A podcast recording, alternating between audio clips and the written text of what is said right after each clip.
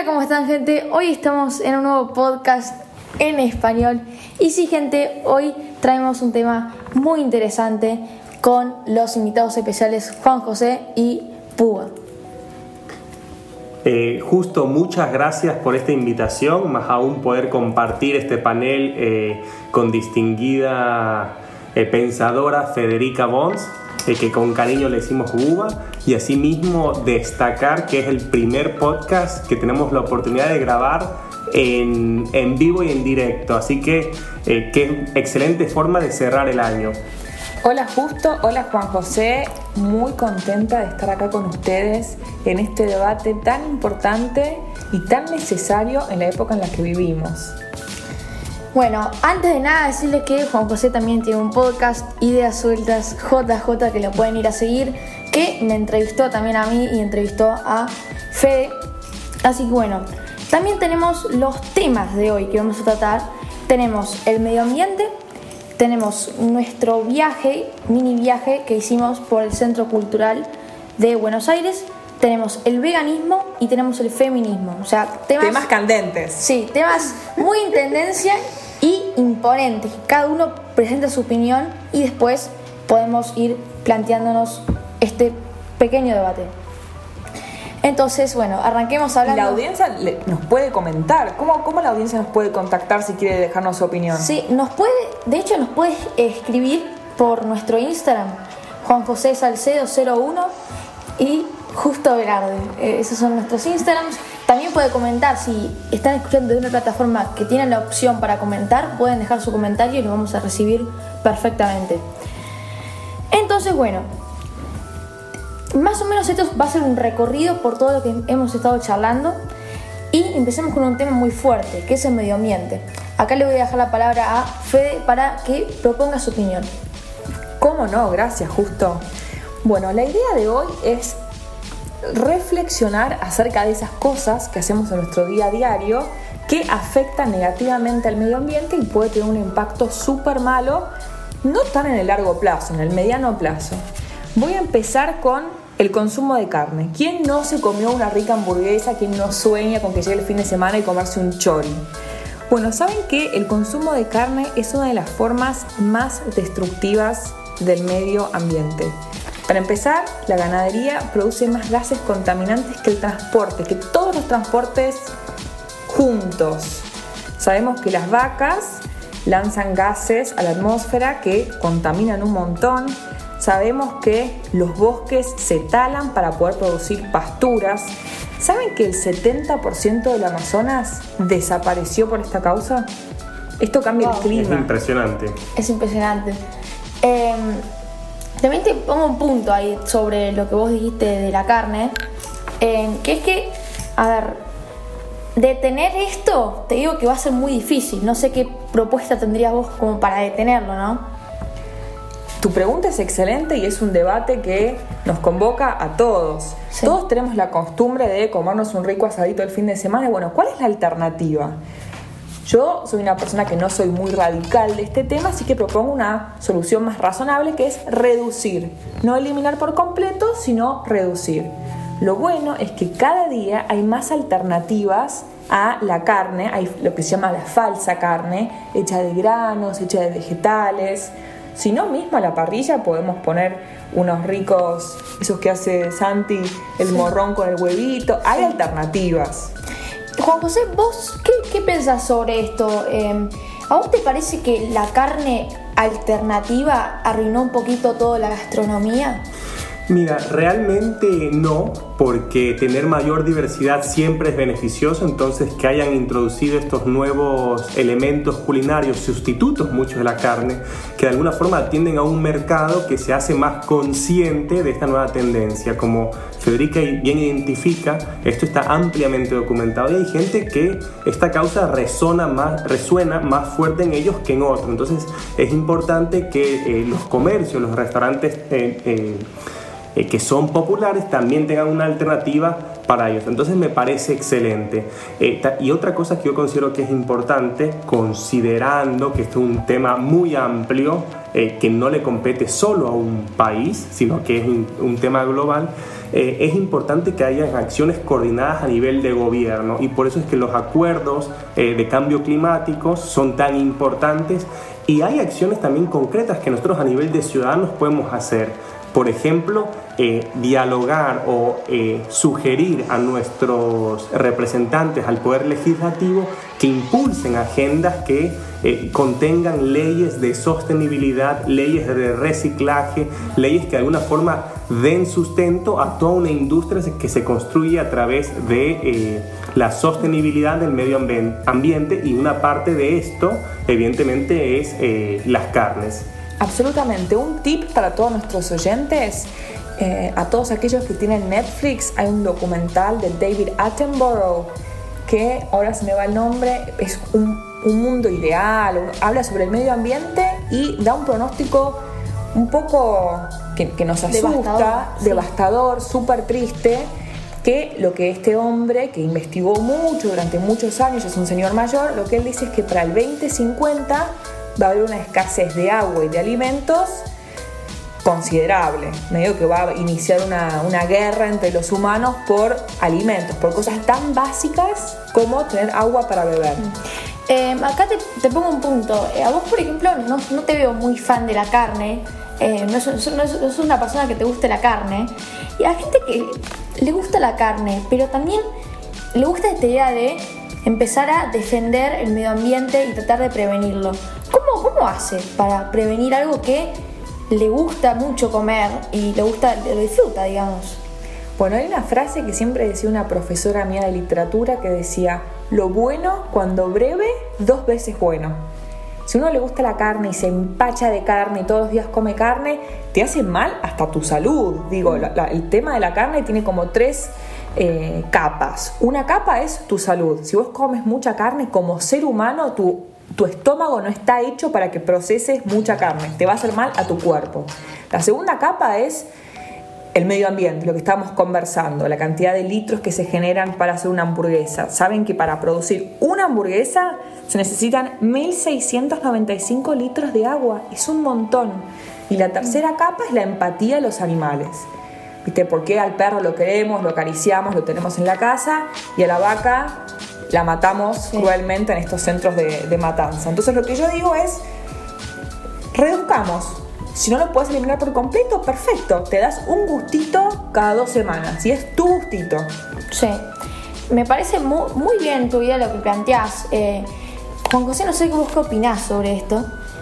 Me parece excelente. Eh, de, alguna forma yo siempre voy a promover eh, soluciones que sean a través del mercado y no de una imposición gubernamental. Entonces dentro de, la, dentro de la, lo que el gobierno tiene que hacer no es prohibir o decirle a la gente cuándo debe o no debe comer lo que tiene que hacer es educar, porque mucho de esto nace del desconocimiento, creer que la vaca, eh, pues no, lo, que mencionaba Federica, pues no hay que ser empáticos, ¿no? Entonces, la educación es lo que cierra estas brechas y permite eh, a las nuevas generaciones, porque evidentemente esto es un cambio generacional, cultural, porque si hay algo que es fuerte es el precedente. Entonces, si hemos comido carne sin problema, eh, cinco generaciones, entonces evidentemente eh, va a ser un, un, cambio difícil de hacer. Y entonces yo estoy en contra de que el gobierno eh, imponga una disposición del número de veces de carne que puedes comer. Lo que debe hacerse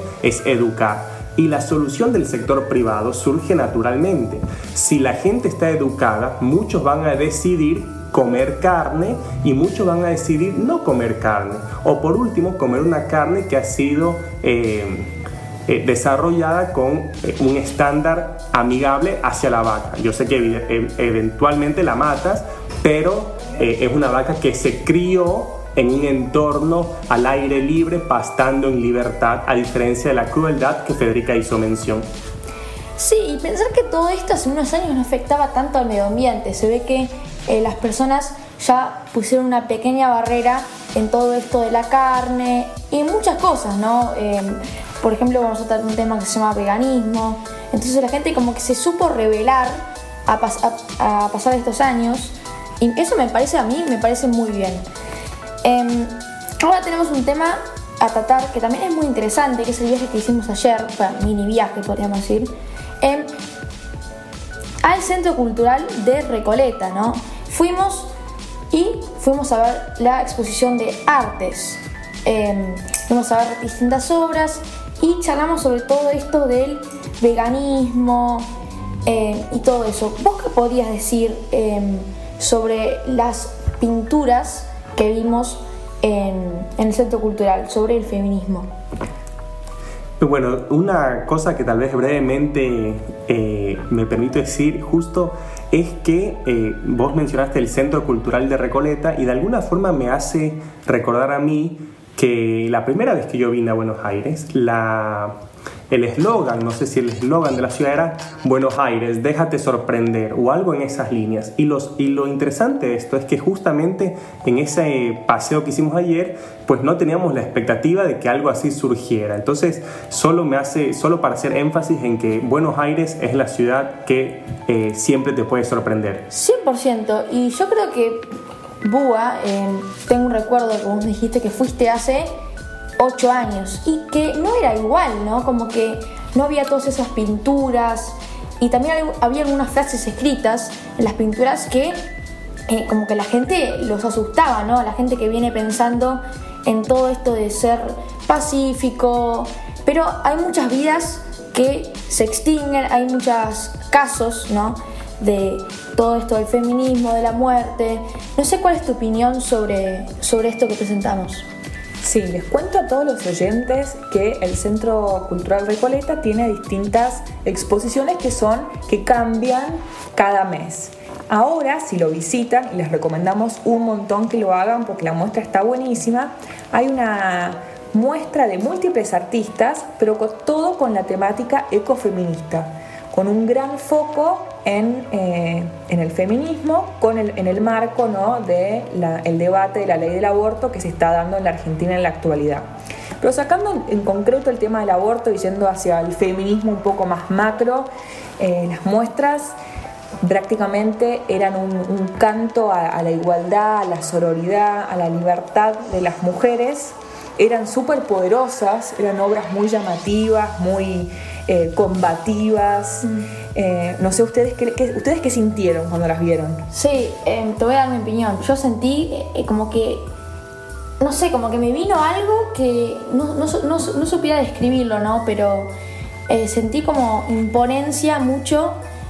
como que algo recayó en mí, ¿no? El, feminismo, como que sentí que algo me, me, vino a la mente, pero ahora no, no, lo sabría describir. Juan José, vos ¿Sabrías un poco especificar lo que viste? Eh, sí, te digo, tal vez yo tomo la palabra que Federica mencionó y que tú también has, dicho, la combatividad y la imponencia. Entonces yo siento que la muestra eh, del feminismo tiene... Eh, fue, fue muy fuerte, fue imponente y es combativa.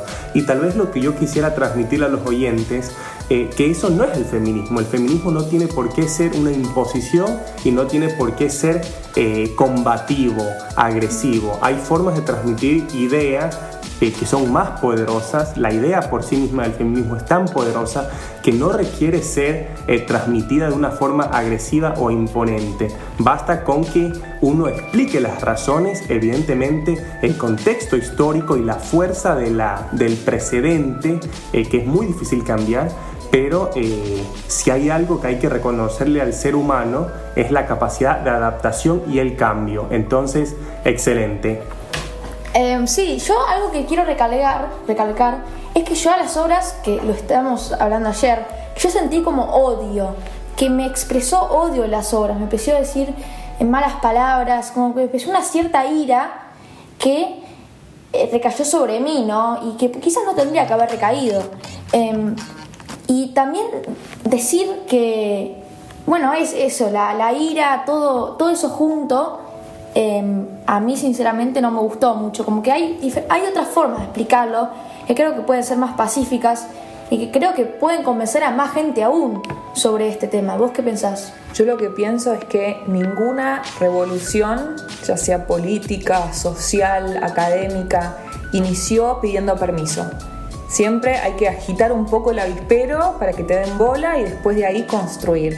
Me parece que en Latinoamérica en general las mujeres están en una situación de desventaja en múltiples ámbitos, en el ámbito familiar, en el que son las principales personas que tienen que ocuparse de su, de su casa y del cuidado de los niños, en el ámbito laboral, en el cual ganan menos por el mismo trabajo que en el hombre, Digo, y después los micromachismos, ¿no? La, cuestión de la diaria del piropo desubicado.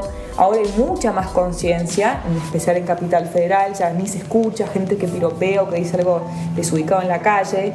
Pero está buenísimo. Me parece que estas obras que son escandalosas, sí, lo, lo aceptamos, son combativas, son agresivas, cumplen la función de generar esta conciencia, que todos estemos un poco más conscientes y la próxima vez que estamos en el auto y le queremos tocar la bocina y necesitar una guaranga de una chica, lo pienso dos veces y hacemos que esté mal visto, porque ya hay una conciencia social de eso es desubicado, eso es degradante, eso no se hace.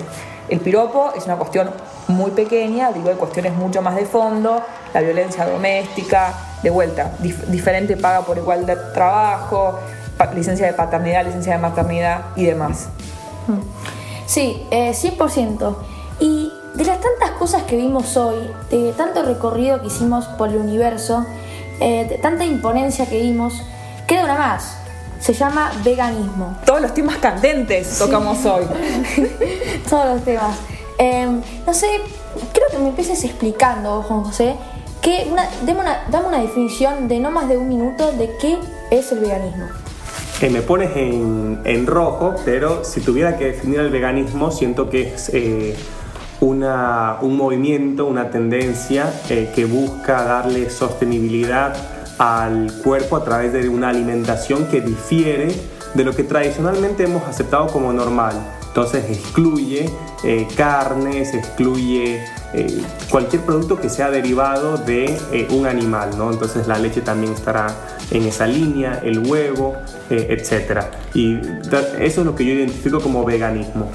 Absolutamente. El veganismo es una forma de vida que busca rechazar la explotación de los animales en su totalidad. No es solamente excluir el consumo de carnes, leche y huevos, sino también miel, por ejemplo, que es producto de las abejas, o productos de cuero, o cualquier otro derivado de eh, los mm. animales. He llegado a conocer veganos que son tan extremos que no toman vino, porque yo no sabía, me contaron ellos, al vino lo filtran con un producto que es derivado de un pez. Rarísimo. Yo no, estaba al tanto de eso, pero hay ciertos vinos que si no tienen el cosito de que están certificados de vegano, no, no lo consumen los, los, veganos. Y yo la verdad es que, primero todo voy a dar mi opinión, eh, yo pienso que estoy en contra de esto, porque el mundo se creó como, como Dios lo impuso, ¿no? Eh, no viendo de lo católico, sino viendo, viéndolo desde el mundo en sí. Eh, el, el mundo tiene animales, el mundo tiene agua, el mundo tiene peces. Eso hay que utilizarlo, obviamente, hasta que se acabe. Eso es lo que nosotros queremos más o menos prevenir con el medio ambiente. Pero yo no estoy en contra de que la gente invente esas hamburguesitas, baby burgers, tratar de evitarlo, pero no me parece que sea una manera correcta, ¿no? Em, no sé qué te parece vos, José. Eh, siento que de alguna forma este veganismo también conecta con las ideas que hemos discutido. Mucho de esto se requiere de educación, ¿no? Y tal vez de, eh, en la línea de la educación, recordar que el Homo sapiens, nuestra especie, eh, requiere para el, su sano desarrollo una, una alimentación variada en muchas cosas y al mismo tiempo balanceada, ¿no? diversa y balanceada. Entonces ahí entender pues que comer solo arroz es tan perjudicial como comer solo carne. El ser humano como un eh, animal que come eh, una gran cantidad de granos y carnes, eh, pues requiere no ser un veganismo extremo, sino tener una dieta equilibrada. Bueno, la verdad que me parece perfecto esta charla que dimos, este mini debate. Hasta acá el podcast de hoy. Espero que se haya entretenido. Coméntenos abajo, si se puede, obviamente, qué les parece, denos su opinión para que nosotros también estemos al tanto. Y quién sabe, quizás podríamos hacer otro día respondiendo sus preguntas o alguna cosa así. Chao, chicos. Chao, hasta luego. Chao, hasta luego.